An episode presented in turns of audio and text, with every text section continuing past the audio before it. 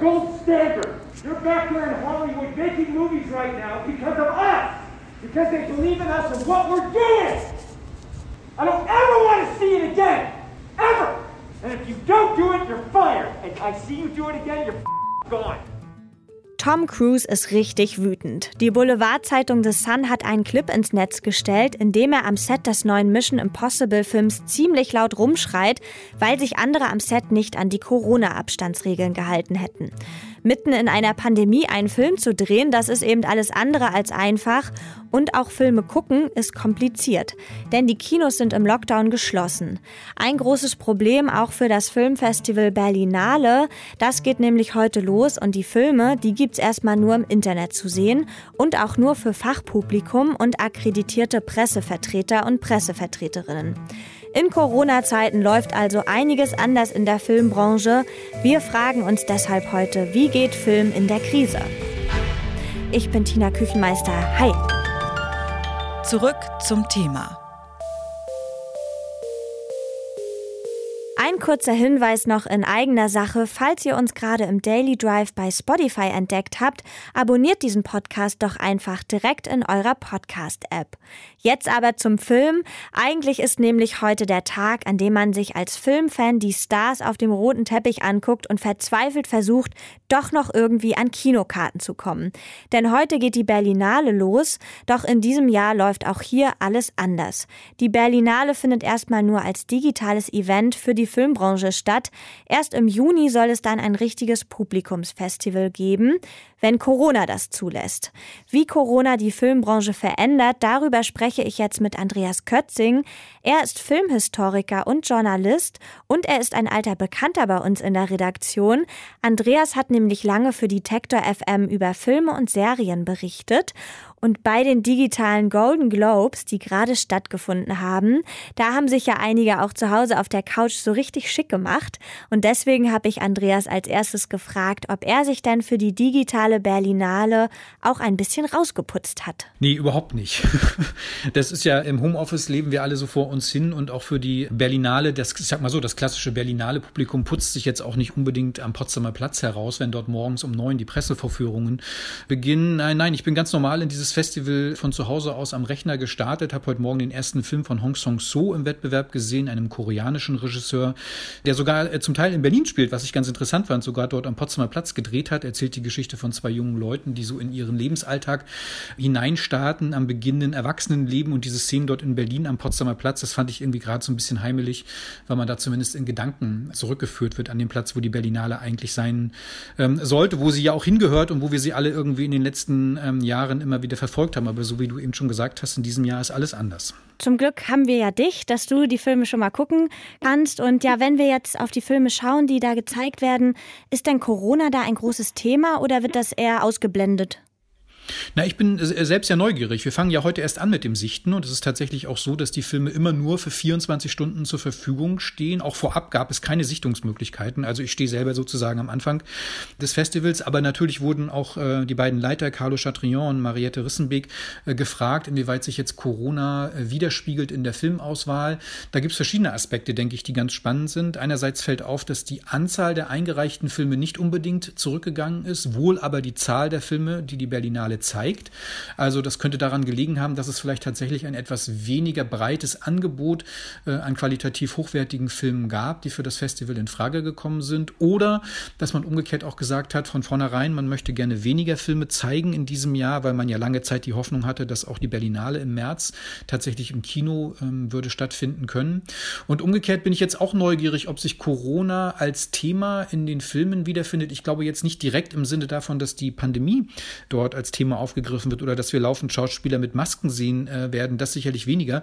Aber ich könnte mir durchaus vorstellen, dass es eher so eine indirekte Reflexion dieser Pandemie gibt. Also wovon erzählen denn diese Filme in ihrem Subtext? Eher von Einsamkeit, eher von Isolation, eher von der Frage der Menschen, wie sie mit dieser Pandemie umgehen, auf einer anderen, auf einer versteckten Ebene. Da bin ich tatsächlich neugierig, ob das einige Filme tun werden. Und äh, wie sind denn die Berlinale Filme überhaupt entstanden? Also die wurden ja jetzt auch nicht alle im Homeoffice gedreht, oder? Nein, nein, nein. Also 50 Prozent der ähm, Berlinale-Filme, die in diesem Jahr ähm, ausgewählt worden sind, hat Carlo Chatrion in einem Interview gesagt, waren tatsächlich schon vor der Pandemie fertig. Die andere Hälfte ist unter Pandemiebedingungen entstanden. Da wird man vielleicht sehen, dass vielleicht mehr Szenen draußen spielen als in geschlossenen Räumen. Vielleicht gibt es auch kleinere Ensembles, die eingesetzt worden sind. Also ich glaube, dass die Pandemie da durchaus ein bisschen erfinderisch macht bei der Umsetzung bestimmter Themen und welche filmischen Mittel da die entsprechenden Regisseurinnen und Regisseure gewählt haben. Auch da bin ich neugierig. Aber es ist natürlich so, dass wir auch in der Filmbranche generell eine gewisse Zurückhaltung an dieser Berlinale ablesen können, dass Filme vielleicht nicht in dem großen Stil jetzt zum Festival gebracht werden, weil man eben nicht weiß, können wir sie im nächsten Monat, im übernächsten Monat tatsächlich schon im Kino zeigen oder müssen sie noch länger zurückgehalten werden. Viele Filmverleiher haben ja schon seit längerem die Politik, dass Filme, die eigentlich fertig sind, trotzdem nicht öffentlich gezeigt werden, sondern weil sie eben nah wieder an den Termin ranrücken wollen, wenn auch wieder Kinos die Möglichkeit haben, diese Filme zu zeigen. Das fällt, finde ich, in diesem Jahr sehr eklatant auf bei der Berlinale, dass wir keine amerikanischen Filme, überhaupt keine englischsprachigen Filme im Wettbewerb haben. Das hat es, glaube ich, noch nie gegeben bei der Berlinale. Es gibt andere Sektionen, wo durchaus amerikanische Filme gezeigt werden. Aber ich denke, da ist schon ein, ein Fingerzeig, ein Indiz da drin zu erkennen, dass da bestimmte Filme einfach in diesem Jahr für die Berlinale schlicht und ergreifend nicht zur Verfügung standen. Schauspielerinnen und Schauspieler, Make-up-Artists und die Menschen, die die Sets aufbauen. Am Set müssen sich natürlich alle an die strengen Hygieneregeln halten. Wie kompliziert das ist, das weiß Philipp Kessbohrer. Er ist Geschäftsführer der Kölner Produktionsfirma Bild- und Tonfabrik. Die hat im ersten Lockdown eine Serie komplett im Homeoffice gedreht. Die Webserie Drinnen über das Leben in Corona-Zeiten. Und im Interview hat Philipp Kessbohrer mir verraten, warum er Serien über Corona Corona mittlerweile nicht mehr ganz so spannend findet. Ja, ich glaube, das war eine ganz äh, besondere Situation da letztes Jahr, weil wir tatsächlich eine Serie gemacht haben, die unter anderen Umständen gar nicht zustande gekommen wäre, gar nicht möglich gewesen wäre. Und ich glaube, da war das alles noch so frisch, dass man äh, das doch eher gerne geguckt hat, so als vermittelnde Maßnahme, dass man auch einfach mal versteht, okay, ich bin nicht alleine, anderen geht es eigentlich genauso wie mir und wir müssen uns alle hier mit demselben Wahnsinn irgendwie rumschlagen. Ich glaube aber auch, dass das ganz gut war, die Serie zu diesem Zeitpunkt zu machen und äh, so langsam, glaube ich, gerade keiner mehr so richtig Lust hat auf Weltuntergangsszenarien. Sie produzieren die erfolgreiche Netflix-Serie How to Sell Drugs Online Fast und die dritte Staffel, die haben Sie jetzt mitten in der Pandemie gedreht. Äh, wenn Sie jetzt das mal vergleichen, was ist denn anders an einem typischen Drehtag jetzt in Corona-Zeiten? Naja, also in erster Linie geht alles sehr viel langsamer. Wenn man das ernst nimmt mit Corona, und das tun wir sehr, dann sind natürlich alle Wege viel komplizierter, um am Ende zu einer Aufnahme zu kommen. Alle brauchen viel mehr Zeit natürlich, um die Hygienemaßnahmen einzuhalten, äh, müssen mit Maske arbeiten, die Kommunikation wird dadurch erschwert, äh, alle müssen die ganze Zeit getestet werden. Es kommt dadurch natürlich auch zu Verzögerungen im Ablauf. Man kann nicht mehr spontan entscheiden, dass man morgen eine andere Szene dreht, als man geplant hatte, weil man natürlich einfach dafür dann dementsprechend auch die richtigen Schauspieler gerade getestet haben muss und so weiter und so fort. Also es wird eben alles deutlich langsamer. Und wenn man dann eben die Qualität nicht verlieren möchte, dann muss man mehr drehen, äh, um am Ende quasi das gleiche Ergebnis zu bekommen. Sie haben eben schon gesagt, es gibt natürlich auch äh, angespannte Situationen. Tom Cruise zum Beispiel, der ist ja vor ein paar Wochen am Set von Mission Impossible ziemlich ausgerastet, weil sich nicht alle an die Abstandsregeln gehalten haben. Merken Sie diese Anspannung dann auch doll bei Ihnen am Set? Ja, also wir hatten am Anfang wirklich sehr viel Sorge, dass das nicht funktioniert, weil man dann doch zu sehr in der Routine ist.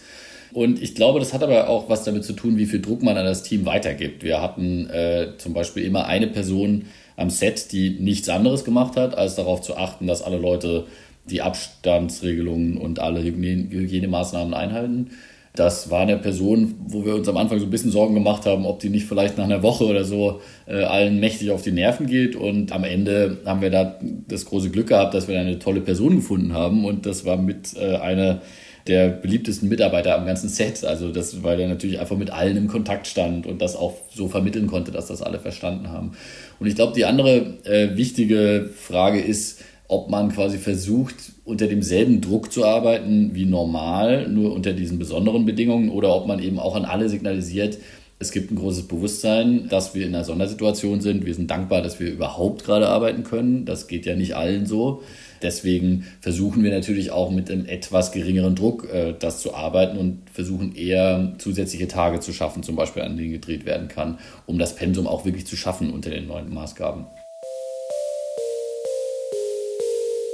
Filme und Serien unter Corona-Bedingungen zu drehen, das ist erstens anstrengend und dauert zweitens viel, viel länger als normale Drehs, aber es geht.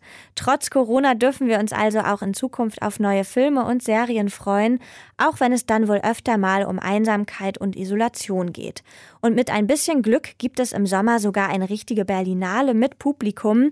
Bleibt nur noch zu hoffen, dass nicht nur die Filme Corona überleben, sondern auch die Kinos. Das war's von uns für heute. An dieser Folge haben mitgearbeitet Sarah Marie Pleckert, Anton Burmeister, Max Königshufen, Esther Stephan und Andreas Propeller. Chefin vom Dienst war Charlotte Thielmann und mein Name ist Tina Küchenmeister. Ciao und bis zum nächsten Mal.